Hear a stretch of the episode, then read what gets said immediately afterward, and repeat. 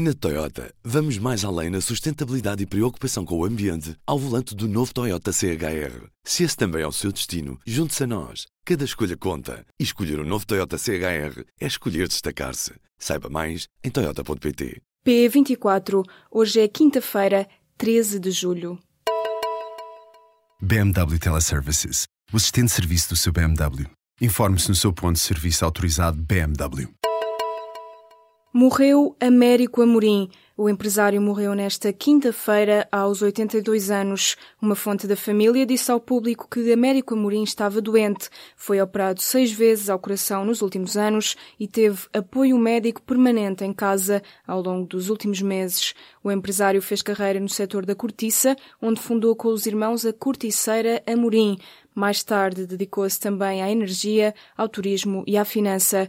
Américo Amorim era o homem mais rico de Portugal, com uma fortuna avaliada em cerca de 3 mil milhões e meio de euros. Nasceu em Santa Maria da Feira, a 21 de julho de 1934 e morre a uma semana de completar os 83 anos. A Altice vai lançar um banco em Portugal. O grupo, liderado por Patrick Drahi, entra assim na atividade financeira digital nos mercados europeus, onde já está presente na área das telecomunicações. A estratégia passa por utilizar a rede das operadoras que controla em França, Israel ou Portugal para oferecer serviços bancários, como por exemplo pagamentos a partir do telemóvel. O jornal Le Parisien e a agência noticiosa Reuters referem que o objetivo da Altice é começar a disponibilizar a sua oferta entre o final de 2020 2018 e meio de 2019. A marca Altice Bank já está registada e patenteada. Ana Teresa Lehmann é o nome que vai substituir João Vasconcelos na Secretaria de Estado da Indústria. É a atual presidente da Invest Porto. Já exerceu a vice-presidência da CCDR Norte e foi pró-reitora da Universidade do Porto. O Correio da Manhã anunciou que a pasta dos assuntos fiscais iria ser assumida por Eurico Brilhante Dias, mas, contactado pelo público, Brilhante Dias negou a liderança desta pasta, mas recusou-se a confirmar novas funções no governo. O Jornal de Negócios diz que vai ficar com a pasta da internacionalização. A par destas alterações, também Margarida Marques deixa os assuntos europeus, sendo substituída por Ana Paula Zacarias. Notícia do Expresso.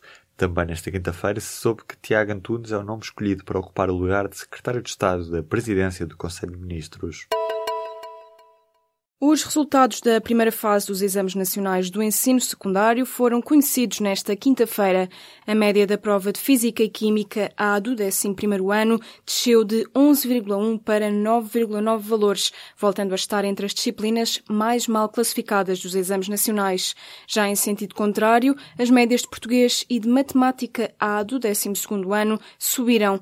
A prova de português, que ficou marcada por uma alegada fuga de informação sobre a matéria, subiu de 10,8 para 11,1 valores. No caso da matemática A, a média subiu de 11,2 para 11,5 valores. Feitas as contas, com a nova subida a matemática, os alunos atingiram este ano uma das melhores médias de sempre, mesmo assim ainda longe dos 14 valores registados em 2008. A escolha está feita, o Porto vai ser a cidade portuguesa candidata a acolher a Agência Europeia do Medicamento. O argumento da descentralização venceu e a nova decisão do governo foi avançada nesta quinta-feira, no final da reunião do Conselho de Ministros. A sede da Agência Europeia do Medicamento fica atualmente em Londres, de onde terá que sair na sequência do Brexit. Mas o processo que culmina agora com a escolha do Porto para candidato português esteve longe de ter sido pacífico.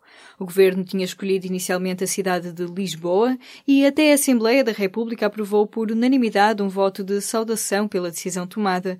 Mas depois de o autarca Rui Moreira criticar a escolha, a polémica escalou até que o governo se viu obrigado a recuar. Uma criança portuguesa é o primeiro caso confirmado de envenenamento por cianeto na Torre Grenfell, em Londres. As autoridades de saúde britânicas confirmaram que a criança de 12 anos, sobrevivente do incêndio, foi envenenada após a libertação desse gás tóxico durante o fogo.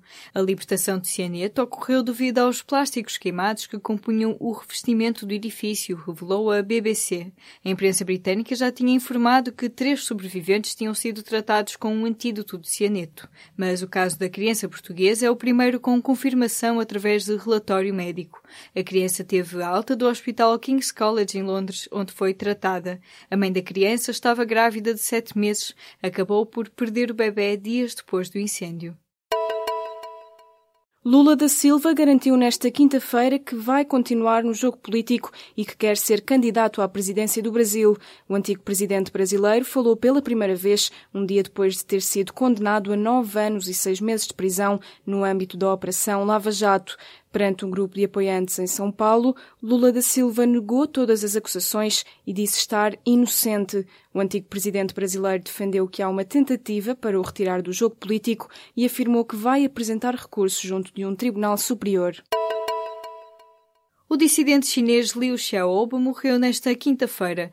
Vencedor do Prémio Nobel da Paz em 2010, o escritor e crítico do regime tinha 61 anos. Liu Xiaobo era o mais conhecido preso político da China. Estava internado desde junho depois de lhe ter sido diagnosticado um cancro no fígado em fase terminal. O escritor e a família tinham pedido para que fosse tratado no estrangeiro, o que Pequim recusou. O Nobel da Paz de 2010 morreu nesta quinta-feira no hospital, num quarto cercado por agentes da polícia paramilitar. Liu Xiaobo foi condenado em 2009 a 11 anos de prisão por incitamento à subversão, por ter feito parte de um grupo de ativistas pró-democracia que pediam a reforma política na China.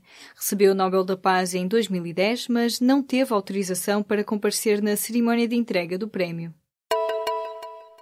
As nomeações para os Emmys voltaram-se para Westworld e para as estrelas de Hollywood. Sem a Guerra dos Tronos na corrida, os prémios da televisão norte-americana continuaram a premiar a HBO com Westworld. Os nomeados para a gala número 69 dos Emmys foram anunciados nesta quinta-feira à tarde e estão disponíveis no site do público. A entrega dos Emmys está agendada para 17 de setembro, com Stephen Colbert como apresentador da gala.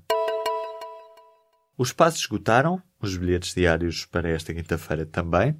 Cabeças de cartaz, Red Hot Chili Peppers. O Parque das Nações, que recebe o Superbox Super Rock desde 2015, está preparado para receber os 20 mil espectadores por dia. No Mel Arena, palco principal, passam para além dos Red Hot nomes como os Future ou Deftones.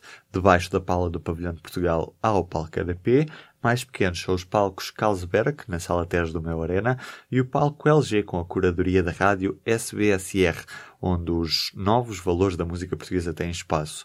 Conselhos de organização, chegar cedo, porque as revistas são demoradas, ir de transportes públicos e evitar trazer mochilas. Para esta sexta-feira e sábado há ainda bilhetes disponíveis. Na Toyota, vamos mais além na sustentabilidade e preocupação com o ambiente ao volante do novo Toyota CHR. Se esse também é o seu destino, junte-se a nós. Cada escolha conta. E escolher o um novo Toyota CHR é escolher destacar-se. Saiba mais em Toyota.pt.